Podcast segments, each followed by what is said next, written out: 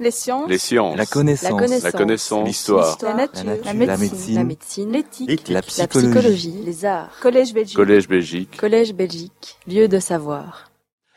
Voilà, je suis très heureux de pouvoir euh, vous parler de, de- de Camus. Euh, D'abord, comme vous le savez, il y a une sorte, comme tous ces intellectuels euh, et ces gens connus, il y a pour eux une sorte de vulgate, c'est-à-dire on a une certaine idée de Camus, on le traitait à un certain moment de philosophe de classe terminale, ce qui n'était pas très positif, c'est- mieux régional de l'étape, effectivement.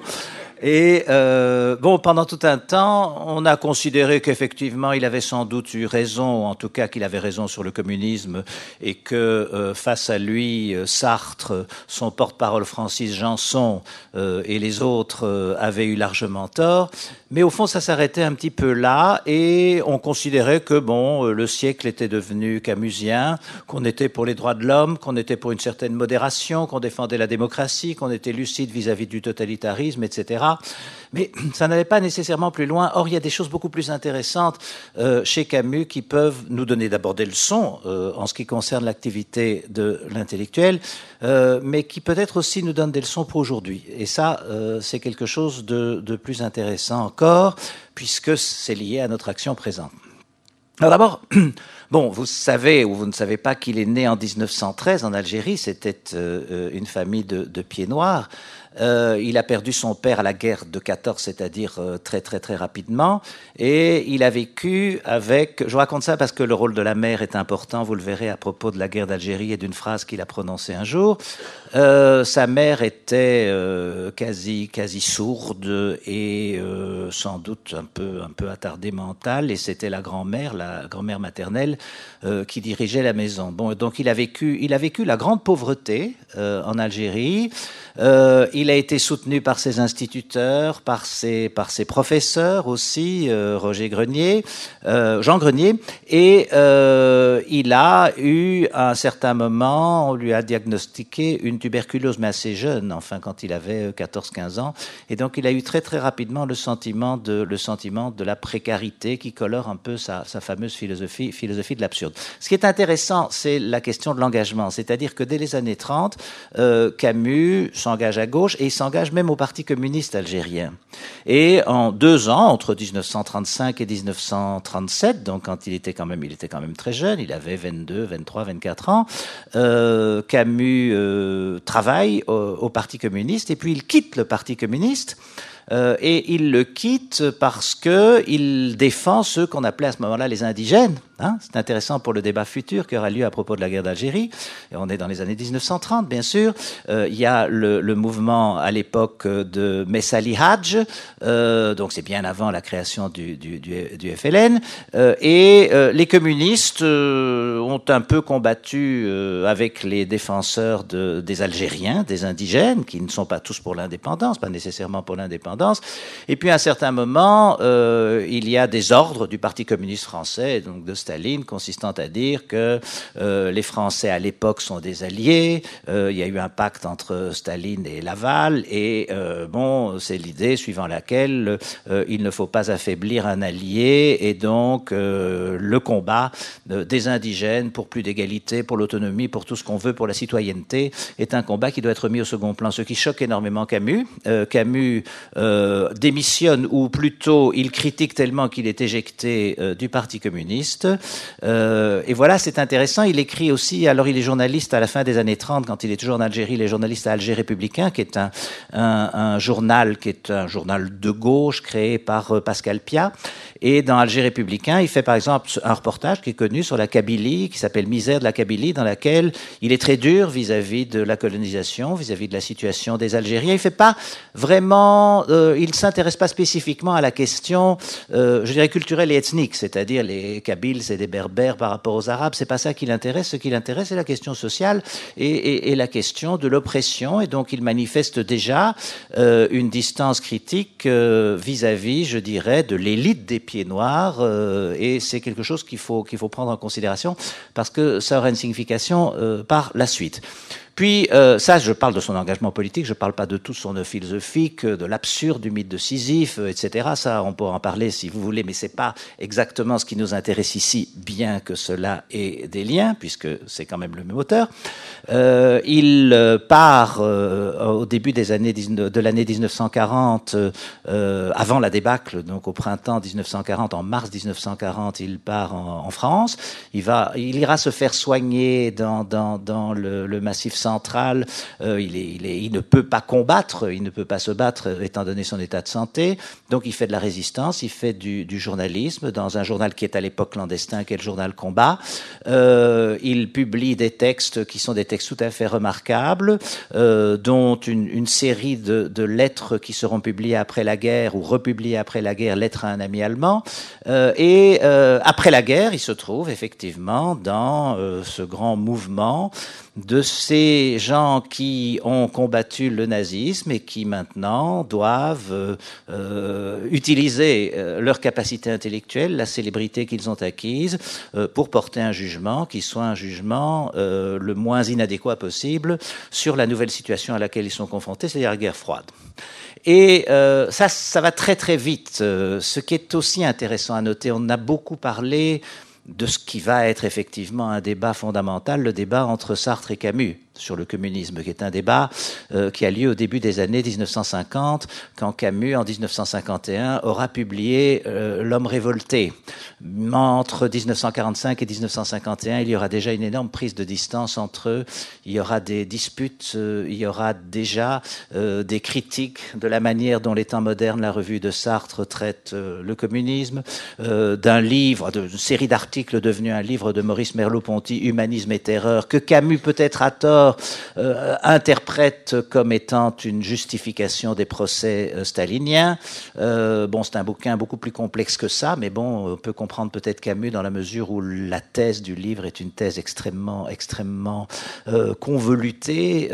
Et Camus, effectivement, à ce moment-là, est très fâché parce que Maurice Merleau-Ponty, qui dans ce livre critique Arthur Koestler, Arthur Koestler ayant écrit Darkness at Noon, Le zéro et l'infini, qui est une critique des, des, procès communistes, bon, ben, quelque part, euh, cette critique de Koestler apparaît euh, comme euh, une complaisance vis-à-vis -vis du stalinisme et vis-à-vis -vis de, l'Union soviétique. Donc la situation est une situation extrêmement précaire. Alors il faut savoir déjà que Camus, par rapport à Sartre et à ses grands combats, parce que pour finir, euh, ceux qui défendaient ou qui avaient une certaine complaisance vis-à-vis -vis du communisme, complaisance quand on relit les temps modernes de l'époque qui étaient qui étaient un petit peu euh, ils étaient mal à l'aise hein, et, et, au fur et à mesure du dévoilement des camps cette fois-ci pas simplement des procès par David Rousset par exemple à la fin des années 40 au début des années 1950 euh, il reconnaissait qu'il y avait des camps. Il le reconnaissait. En même temps il voulait pas qu'on tape sur les communistes. Euh, et il y avait ce fameux argument euh, développé par Sartre le fameux ne pas désespérer Biancourt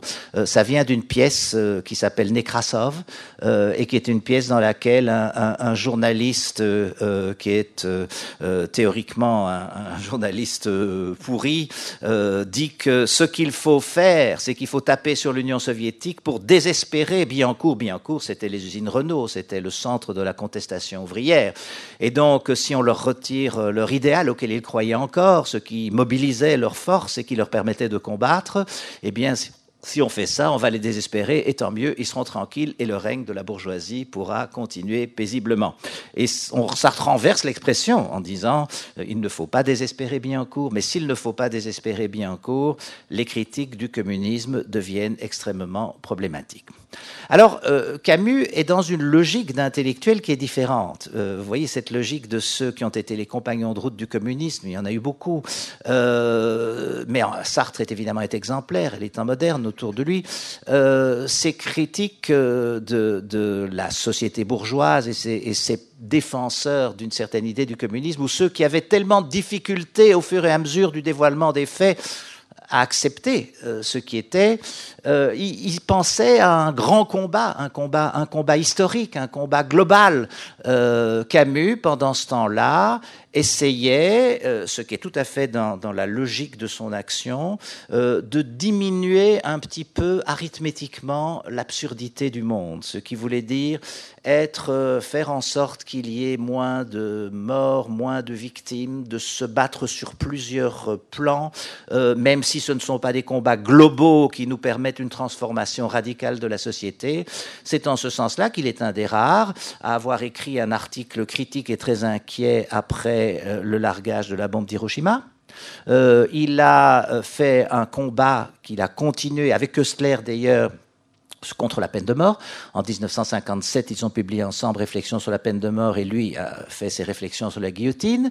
Euh, ces combats-là qui paraissaient des combats, après tout, qui ne changeaient pas l'ordre des choses et les rapports de production, la domination bourgeoise, etc., étaient des combats qui sont encore les nôtres aujourd'hui, qui sont des combats si importants et, que Camus menait euh, d'une façon euh, extrêmement rigoureuse. De plus, il faut savoir que Camus a souvent été considéré comme une espèce de naïf non violent, ce qu'on appelle dans le vocabulaire de Hegel, tellement prégnant au sein du marxisme, une belle âme. Et la belle âme, euh, ben, c'est celui qui est soucieux de la pureté de son âme, euh, qui ne veut pas se salir les mains, euh, et qui, ne se salissant pas les mains, est parfaitement inefficace parce qu'il ne peut pas peser sur euh, le cours du monde. Euh, c'est ce que disait Peggy de Kant, euh, la morale de Kant. Kant a les mains propres parce qu'il est manchot, parce qu'il n'a pas de mains.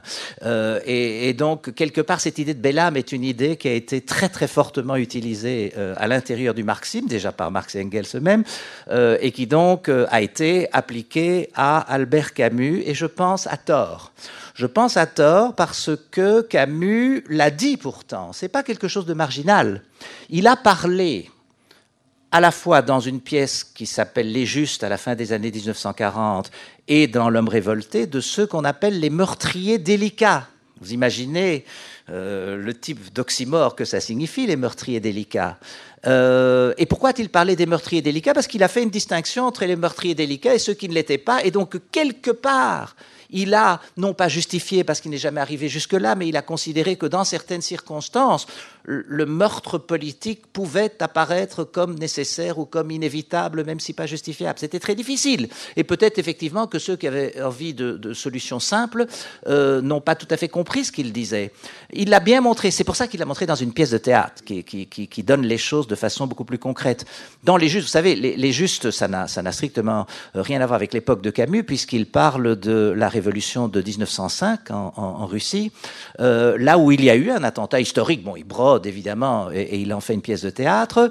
Et euh, le, terroriste qui s'appelle euh, Kaliaev est confronté à une situation terrible qui est exactement la situation euh, dont parle Camus. C'est intéressant parce que bon, c'est une bande de terroristes qui ont décidé euh, de, frapper un grand coup pour libérer la, la population de l'oppression tsariste. Euh, ils auraient bien voulu assassiner le tsar, mais c'est trop difficile, il est, trop protégé. Mais l'oncle du tsar, le grand-duc Serge, lui, qui aime l'opéra, donc qui, qui se balade dans son carrosse, prend un certain nombre de libertés avec la sécurité et donc donc c'est une, cible plus facile. Et donc ils ont loué un appartement sur le chemin, donc euh, ils sont vraiment, ils ont tout préparé. Et Kaliaïev descend dans la rue, les autres l'observent, le carrosse passe, tout se passe bien, il arrive avec sa bombe, et puis il ne la jette pas. Personne ne sait pourquoi il ne l'a pas jeté. Euh, il y a peut-être eu un événement qu'ils n'ont pas perçu eux-mêmes. En tout cas, bon, ils remontent et ils font une sorte de débriefing. Et là, il dit je n'ai pas pu parce que au moment où je jetais la bombe, euh, je voulais jeter cette bombe. Il y avait le grand-duc Serge, mais il y avait deux enfants avec lui. Et j'ai pas voulu tuer les enfants. Grande discussion, évidemment. Discussion. Alors, le communiste pur et dur euh, dit le traite de femmelette. tu as une sentimentalité de femmelette pour deux enfants, tu te rends compte ce que tu as fait? Une occasion comme celle-là ne se représentera pas. Donc, quelque part, tu es responsable par ta sentimentalité de belle âme qui ne veut pas toucher aux enfants, qui ne veut pas te salir les mains, parce que c'est vraiment salir les mains. Tu es responsable de l'oppression continuée de, de millions de Russes. Et donc, il y a quelque part un renversement des positions du bourreau et de la victime. C'est comme ça que Camus commence L'homme révolté, renversement des positions du bourreau euh, et de la victime. Euh, J'arrive plus à répéter deux fois. Avant, de façon pédagogique, je répétais toujours deux fois les choses pour que ça passe, mais je me suis aperçu que Donald Trump fait toujours ça. C'est un truc rhétorique de Trump. Je ne veux, je ne veux, je veux bien être le régional de l'étape, mais je veux pas être Trump. Hein. Et donc, euh, euh, il est attaqué, d'autres discutent, et pour finir, c'est quand même la position de Kaliaïev, qui est une position qui passe, c'est-à-dire qu'au fond, quelque part, le terrorisme visant de supposer responsable, hein, puisque c'était le grand-oncle du tsar, euh, aujourd'hui, enfin dans notre époque, le terrorisme contre, par exemple, le Premier ministre Carrero Blanco de, Franco, assassiné par l'ETA, etc. Enfin, bon, terrorisme comme ça, même s'il n'est pas justifiable, même s'il viole le droit un procès équitable, parce qu'après tout, euh, le terroriste euh, est à la fois le législateur qui dit ce qui est bien, ce qui est mal, euh, le juge qui dit tel individu a violé la loi et, l'exécuteur. Donc quelque part, il n'y a pas les droits de la défense. On pourrait se tromper. Il pourrait y avoir une. Il faut dans toute attaque contre quelqu'un, ben, il faut qu'il ait les possibilités de se défendre. Donc ça, il n'y a pas dans quelque attentat terroriste que ce soit. Mais quelque part, il considère que c'est quand même moins grave que de s'attaquer à des enfants qui, par définition, ne font pas de politique et n'ont rien à voir. Et donc, il faut s'arrêter quelque part. Et il dit que même dans, dans le, désordre et la barbarie euh, qui est celui de la lutte violente, il faut encore de la mesure. Ça, c'est très, très important. Donc, il, il ne nie pas il ne nie pas du tout le fait que de temps en temps, dos au mur, mais l'argument est évidemment utilisé souvent de façon euh, totalement, totalement outrancière, euh, il peut y avoir la, nécessité, quand tous les autres canaux sont, bouchés, il peut y avoir une certaine nécessité de violence. Ça, c'est intéressant parce que, alors il appelle cela les, les meurtriers délicats. Kaliaïev, c'est un meurtrier délicat, c'est un meurtrier, parce que la deuxième fois, quand le grand-duc repasse sans les enfants, il jette quand même sa bombe. Donc l'occasion se représente, donc le communiste qui l'a critiqué avait tort, euh, et puis il veut mourir en plus, c'est-à-dire qu'il considère que même en faisant ça, il a quelque part transgressé l'ordre des choses et qu'il ne peut pas, il, il, fallait le faire, mais il ne peut pas continuer à vivre avec ça. Vous imaginez, entre ça et cette espèce de banalisation de la violence pour une cause progressiste, euh, vous imaginez euh, l'abîme qui existe entre ça euh, et la violence, la violence révolutionnaire. Il le reprend dans L'homme révolté. Il le reprend dans L'homme révolté, puisque dans cet ouvrage-là, il fait la théorie des meurtriers délicats et que, vous savez, c'est un livre qui, au fond, fait une sorte de coupure, de différence très nette entre ce qu'il appelle la révolte euh, et ce qu'il appelle la révolution. La révolution étant, selon lui, euh, une, déviation, une corruption, un abattardissement de la révolte. Euh, il est sensible à ça. Et je pense que ce qu'il dit dans Les Justes et dans L'homme révolté est très intéressant. C'est-à-dire, il sait bien que quelque part il y a euh, dans la lutte contre l'oppression une dimension de ce que les Grecs appelaient l'oubris, euh, l'outrance, l'exagération, et que quelque part il faut qu'il y ait dans la mesure dans ce combat euh, pour éviter d'en rajouter en termes d'absurdité, de mort d'innocents, etc. Ce discours-là, qui aujourd'hui apparaît comme un discours presque de bon sens, est un discours qui à l'époque n'est pas entendu il n'est pas entendu. Euh, et si vous voyez deux polémiques euh, sur lesquelles je vais un petit peu insister, c'est-à-dire la polémique avec Sartre et Janson sur l'attitude vis-à-vis du communisme au début des années 1950 et, la polémique sur la guerre d'Algérie euh, en 1957-58, euh, si vous voyez ça, vous voyez très bien que, ça, entre dans la réalité du débat. Alors, je, dis la guerre d'Algérie, vous savez que Camus est mort en janvier 1960 dans la voiture de Michel Gallimard, ils ont percuté un arbre. Donc il est mort très jeune, il n'a pas connu, euh, il n'a pas connu l'OAS, il n'a pas connu le procès Janson. Janson avait fait des réseaux défendant le, FLN, il n'a pas connu les accords d'Évian, etc. Il n'a pas connu tout ça. Euh, il est à une époque terrible de la guerre d'Algérie et c'est à ce moment-là qu'il s'explique. Alors en ce qui concerne euh, le débat avec avec Sartre, effectivement, quand vous vous replongez dans l'époque vous vous demandez effectivement comment, il a été possible de, dire des choses comme celles que Sartre et Janson ont dites. Euh, donc Camus publie L'homme révolté en 1951. C'est Francis Janson, le jeune Francis Janson, disciple de Sartre, qui lui, qui bien plus tard euh, va, sera le porteur de valise en chef, je dirais, du, du FLN. C'est Francis Janson qui écrit dans les temps modernes la revue de Sartre et qui lance l'attaque contre Camus. À quoi Camus répond? Mais il répond directement à Sartre. Il passe en quelque sorte par-dessus Janson euh, en faisant semblant, mais c'est sans doute la réalité, qu'au fond c'est Sartre qui l'attaque et c'est pas Janson, et en traitant Janson un petit peu euh, de façon désinvolte. Sartre répond à ce moment-là parce que Sartre se sent attaqué, euh, et donc il y a bon, il y a donc cette espèce de, de débat en trois en trois parties entre Camus, euh, Janson, Sartre, Camus de nouveau. Euh, c'est un débat qui, quand vous le relisez, est un débat assez médiocre. Euh, je pense que Camus, Camus est fâché et donc il n'est pas au meilleur de lui-même. Janson tiendra un discours qui est un discours qu'on entend mille fois à cette époque-là en sachant je sais très bien qu'il y a des crimes mais globalement l'URSS va dans le bon sens et ceux qui critiquent l'URSS désespèrent Biancourt etc etc donc une espèce de discours mal à l'aise hein. c'est pas le discours sûr de soi ça quand on le relit c'est pas du tout le discours sûr de soi de euh, l'URSS va dans le bon sens et vous êtes un petit bourgeois. Ils le disent aussi. Ils disent aussi que Camus est un bourgeois. Euh, j'ai d'ailleurs un certain nombre de, phrases qui sont intéressantes de, de, de ce point de vue-là, mais le, le, vocabulaire qui est, inter, qui est utilisé est quand même un, un vocabulaire euh, qui manifeste un certain type euh, d'embarras.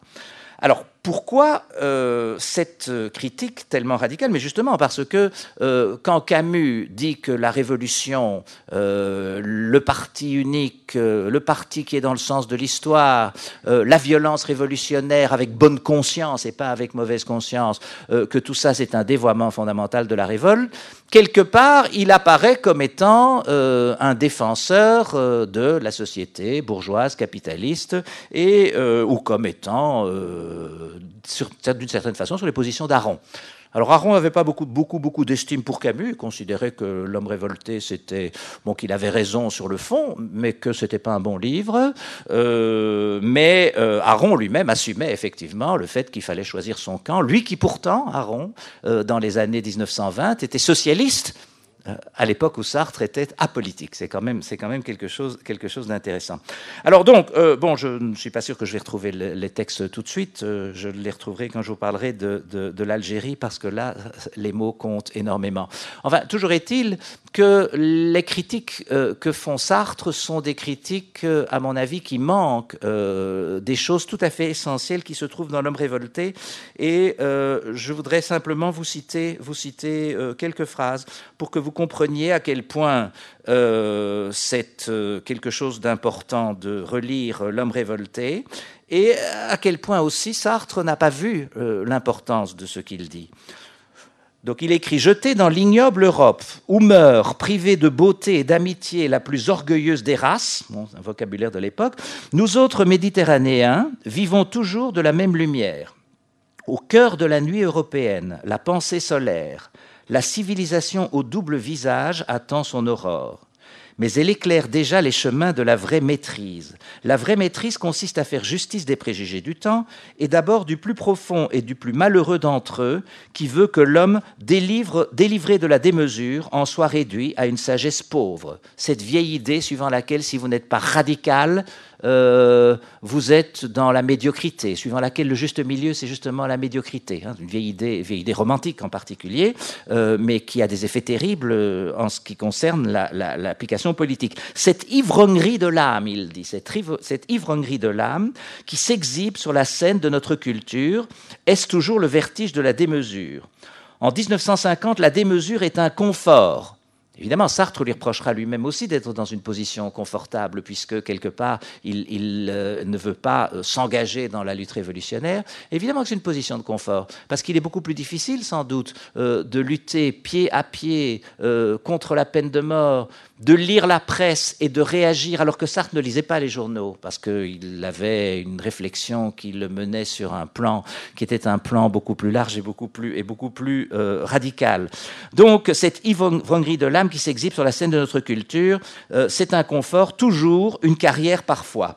La mesure, au contraire, est une pure tension. La mesure, c'est pas la médiocrité, c'est une pure tension. Les hommes d'Europe, abandonnés aux ombres, se sont détournés du point fixe et rayonnant. Ils oublient le présent pour l'avenir, la proie des êtres pour la fumée de la puissance. Alors, il y a là-dedans toute une réflexion bon, qu'on peut faire et qui est propre à Camus. Hein. C'est que tous les philosophes qui ne sont plus des religieux cherchent une sorte de cran d'arrêt à la violence. Hein, Camus a beaucoup écrit sur Dostoïevski euh, et dans Les Frères Karamazov sur cette phrase qui n'est pas prononcée telle quelle, mais enfin qui est quand même euh, l'essence euh, du, du, texte et de la position de Ivan Karamazov, qui est si Dieu n'existe pas, tout est permis. Hein. Quelque part, l'idée était que la religion était à la fois évidemment un fauteur de violence dans son intolérance, mais aussi qu'elle fournissait des limites absolues. Hein.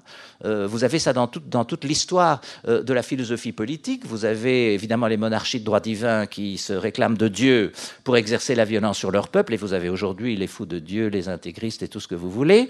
Et puis vous avez aussi, euh, au début des États-Unis, en 1776, quand, quand Jefferson écrit la Déclaration d'indépendance et dit que les droits naturels à la vie, à la liberté, à la recherche du bonheur sont donnés à l'homme par Dieu, et qu'aucun tyran simplement humain ne peut les en priver. Donc on renverse la, situation, et Dieu est quelque part du bon côté. Parce que ça a toujours existé, cette idée que si on veut véritablement avoir des règles morales, des limites à la violence, ici des limites à l'action des tyrans, eh bien il faut quelque part que ces limites viennent de plus haut, de façon à ce qu'elles ne puissent pas être contestées par les hommes. Si Dieu n'existe pas, tout est permis, euh, tout est son contraire. Et euh, Camus a sa propre conception qui vaut ce qu'elle vaut. Aujourd'hui, il y a beaucoup d'autres philosophies, bien entendu, et qui est cette conception méditerranéenne de l'ordre, de la nature, de la mesure dans la nature, ce qu'on appellerait une conception apollinienne. Et quelque part, euh, ça lui donne une sorte de ressource qui fait que quand il est entraîné euh, dans la lutte contre l'injustice, contre la violence, etc., eh bien, quelque part, il y a quelque chose qui le retient. Rappelez-vous les juifs, euh, les justes, les juifs, excusez-moi. Voilà, c'est, de votre faute. Hein. J'étais passionné par l'exposé précédent, mais bon, je parle quand même d'autre chose. Bon. Euh, donc, rappelez-vous, rappelez-vous les justes, où là aussi, dans la démesure potentielle, puisqu'il était en train, dans son carrosse, de, de, de, il allait tuer euh, et l'oncle du tsar et les enfants, quelque part, il s'arrête. Il trouve une mesure qui n'est pas dans les institutions qui est quelque part dans sa tête, dans une mentalité. Ben lui, il la relie, cette mesure, ce sens de la mesure, euh, à ce, qu'il appelle la pensée de midi, euh, au, ciel méditerranéen, euh, à une espèce d'ordre qui, qui, lui donne cette ressource qu'il ne trouve plus dans une transcendance en Dieu, etc. Bon, ça se discute beaucoup, mais c'est très intéressant, c'est très, très touchant d'ailleurs de lire cette pensée, cette, cette, cette tentative qu'il a dans son combat de défendre une certaine idée de la mesure. Il faut savoir que Camus était proche du, syndicalisme révolutionnaire, euh, où il avait une idée du syndicalisme qui était un syndicalisme qui n'était pas simplement un syndicalisme d'acceptation du, pouvoir et de défense d'intérêts qui seraient des intérêts catégoriels, donc un, syndicalisme qui a des visées politiques euh, plus, larges, mais qui avait rompu avec, euh, avec, le léninisme et qui ne voulait pas en passer à la violence révolutionnaire. Et c'est intéressant parce que alors, euh, il relie euh, effectivement ce syndicalisme euh, révolutionnaire également à la social-démocratie scandinave. Donc, je ne suis pas sûr qu'il rencontrerait l'adhésion des, syndicalistes révolutionnaires eux-mêmes. Monat était un, de, ses, amis. mais il a quelque chose de nouveau. Il critique la révolution devenue césarienne, devenue prise de pouvoir et donc euh, il défend une conception, de gauche. Dans un ouvrage qui est très critiquable, qui est celui de Michel Onfray sur Camus, je dirais que Michel Onfray est moins pire quand il parle en bien de quelqu'un que quand il parle en mal de quelqu'un, euh, puisque bon, c'est passion de... Oh, ça, vaut pour beaucoup d'auteurs. Hein. J'ai fait mon, mémoire de licence sur Lukács. Quand Lukács aimait bien des auteurs comme Thomas Mann euh, ou Goethe, etc., c'était très bien. Quand, il les détestait, c'était très, très, très, très dogmatique. Dernière chose, sur la guerre d'Algérie. Alors, euh, vous savez, donc Camus, la difficulté. Hein, donc, il, est, il, est, il a pris parti pour les indigènes, euh, mais sa mère euh, est encore en Algérie.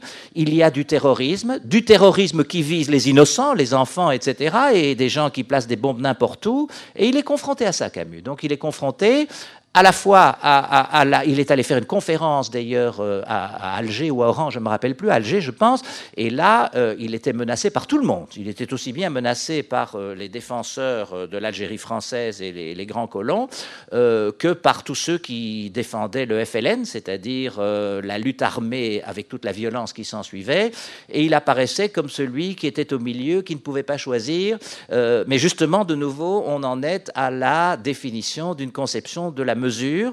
Il avait là une attitude mesurée. Il défendait les droits des Algériens, mais il défendait aussi des gens qui, comme sa mère ou les enfants euh, du fiacre euh, du grand-duc Serge, risquaient d'être euh, éliminés dans ce type de combat. Alors il, a le prix Nobel, il va à Stockholm hein, pour recevoir le prix, le prix Nobel. Vous savez que tous les prix Nobel sont, sont donnés à Stockholm, sauf le prix Nobel de la paix à, Oslo. Et donc il est, il est en 1957 à Stockholm, et alors il y a bon, un grand débat et une grande controverse parce qu'il aurait dit à un journaliste entre la justice et ma mère, je choisis ma mère. Et je voudrais quand même euh, vous dire, vous, lire un petit peu un, compte-rendu de ce qui s'est passé de façon un peu plus précise, et je terminerai là-dessus, parce que je pense que c'est intéressant. Donc, il est interrogé à Stockholm en 1957. Il prononce le fameux discours de Suède, un très beau texte de Camus. Il est interrogé par un étudiant originaire d'Algérie. Donc, dans ce brouhaha, et il y a des questions de traduction aussi, euh, il est interrogé par un étudiant originaire d'Algérie sur le caractère juste de la lutte pour l'indépendance menée par le FLN en dépit des attentats frappant les civils. Il répond, selon Dominique Birman, journaliste du Monde, qui assiste à la scène, J'ai toujours condamné la terreur. Je dois condamner aussi un terrorisme qui s'exerce aveuglément dans les rues d'Alger, par exemple, et qui un jour peut frapper ma mère ou ma famille. Je crois à la justice, mais je défendrai ma mère avant la justice. Alors peut-être que la, dernière phrase euh, euh, est, peut-être pas très très bonne parce qu'après tout, euh, j'ai l'impression que défendre sa mère ou défendre des innocents qui pourraient être frappés par le terrorisme, c'est une autre idée de la justice. C'est une idée plus profonde de la justice, justement, qui est une idée mesurée, qui consiste à dire, bien entendu, le FLN lutte euh, contre la domination coloniale française. Euh, il y a une idée de justice pour le peuple algérien. Il y a aussi une idée de justice pour les innocents. Sa mère, euh, quasi sourde, illettrée, ce, pauvre, se baladant dans, les bus et risquant d'être tué du jour au lendemain. C'est pas simplement une question. Je préfère ma mère parce que ça, ça, voudrait dire effectivement cette, formule suivant la après tout, tant que ce sont les miens, euh, je les défendrai jusqu'au bout. Euh, c'est le pire du communautarisme, d'une certaine façon. C'est pas du tout ce qu'il dit. Hein. le pire du communautarisme consistant à dire je défendrai les miens, la justice après, et même si les miens ont tort, je les défendrai encore parce que ce sont les miens. Donc là, évidemment, cette conception euh, ethnique des rapports humains est une conception qui n'a rien à voir avec l'idée de la justice. Parce que l'idée de la justice, évidemment, c'est de traiter les gens selon ce qu'ils ont fait, selon certains critères généraux, selon des critères universels. Mais il ne dit pas ça il dit euh, Je défendrai la justice, mais si votre justice, ou si cette idée de justice euh, que, implique que ma mère euh, puisse être sauvagement tuée, eh bien, je choisis ma mère. Alors, il y a une autre version. le traducteur Bjurström, donc il y a eu une traduction, traduit en suédois, puis c'est revenu en français, lui aussi témoin de l'échange, rapporte beaucoup plus tard une version un peu différente. En ce moment, on lance des bombes dans les tramways d'Alger. Ma mère peut se trouver dans un de ces tramways. Si c'est cela la justice, je préfère ma mère. Souvent déformée entre, la justice et ma mère, je choisis ma mère, cette réponse lui sera reprochée. Elle s'insère pourtant de façon cohérente dans l'œuvre de Camus, c'est moi qui l'écris, mais enfin, comme je l'ai écrit, c'est moins fatigant, qui a toujours rejeté l'idée machiavélienne selon laquelle tous les moyens sont bons. C'est tout le sujet développé, par exemple, dans les justes, etc., etc. Et donc, effectivement, quand on pense aujourd'hui à l'évolution du terrorisme, donc où on est passé, euh, il y a toujours eu du terrorisme qui visait les innocents, parce que euh, du point de vue euh, de la terreur, c'est-à-dire d'obtenir des résultats politiques en faisant très peur, mais quand tout le monde se sent menacé, c'est beaucoup plus efficace. Donc si on est suffisamment cynique, effectivement, s'attaquer à n'importe qui est beaucoup plus efficace que de ne s'attaquer qu'à des supposés responsables politiques, parce qu'on peut toujours se dire à ce moment-là, moi je fais pas de politique, on va pas s'en prendre à moi. Bien sûr, je pourrais éventuellement être un dommage collatéral si j'étais au mauvais endroit au mauvais moment, mais, mais, mais ce n'est pas à moi qu'on va s'en prendre. Si, effectivement, vos enfants qui prennent le bus ou qui prennent l'avion ou qui sont dans le métro ou n'importe où ou qui se baladent sur la promenade des Anglais à Nice peuvent être les victimes du terrorisme, le terrorisme devient beaucoup plus efficace. Et d'ailleurs, c'est un des arguments euh, du, du, communiste radical dans les justes contre la position de Kaliaïev, qui apparaît comme une position euh, qui consiste à dire d'accord, on peut utiliser la violence, euh, mais euh, il y a des choses qu'on ne peut pas faire, il y a des limites, il y a encore des interdits, et c'est ça qui fait l'humanité des hommes, c'est ça qui fait leur solidarité. Qu'il y ait des interdits qu'on ne, ne puisse pas traiter l'autre comme une simple chair à canon euh, dans la lutte pour le progrès, euh, quelque part, c'est ça qui crée cette espèce de solidarité fondamentale dont parle Camus dans La Peste et euh, dans d'autres ouvrages. Et ça, c'est quelque chose qui reste aujourd'hui et, qui est tout à fait central, parce que si on s'aperçoit du fait d'abord que le terrorisme devient de plus en plus aujourd'hui du random terrorism, dans lequel en plus le terroriste lui-même ne tient pas à la vie, dans lequel il n'a pas besoin d'aller voyager en Syrie, etc. Il peut se radicaliser sur place et puis, et puis faire des dégâts absolument terribles avec, les instruments quotidiens que sont, bon, le 11 septembre, c'était des couteaux, euh, puis c'est des camions euh, ou des couteaux encore. Euh, effectivement, on se trouve confronté à des situations qui sont exactement les situations que Camus refusait. Et je pense que ses adversaires n'auraient pas eu les instruments intellectuels pour lutter contre ça, dans la mesure où ses adversaires étaient prêts, bien sûr, pas pour les valeurs de, l'islamisme radical, mais pour une cause qu'ils considéraient comme une cause de la justice absolue et du progrès, ils étaient prêts à passer à travers tout ça. Et de ce point de vue-là, je pense que euh, s'il y a bien quelqu'un qui peut inspirer les différents combats intellectuels aujourd'hui, c'est Camus. Et quand euh, Francis Janson a dit de façon méprisante qu'au fond, la morale de Camus, c'était une, morale de la Croix-Rouge, la morale, morale humanitaire, morale de la Croix-Rouge, comme ça, euh, sauver quelques vies, etc., mais que ça n'avait strictement rien à voir avec la grandeur de la Révolution. Mais euh, je pense que euh, c'était d'abord insultant vis-à-vis -vis de Camus et qu'il avait totalement tort. Voilà, je vous remercie. Les sciences. Les sciences. La connaissance. La connaissance. L'histoire. La nature. La, nature. La médecine. La médecine. L'éthique. La La psychologie. psychologie. Les arts. Collège Belgique. Collège Belgique. Collège Belgique. Lieu de savoir.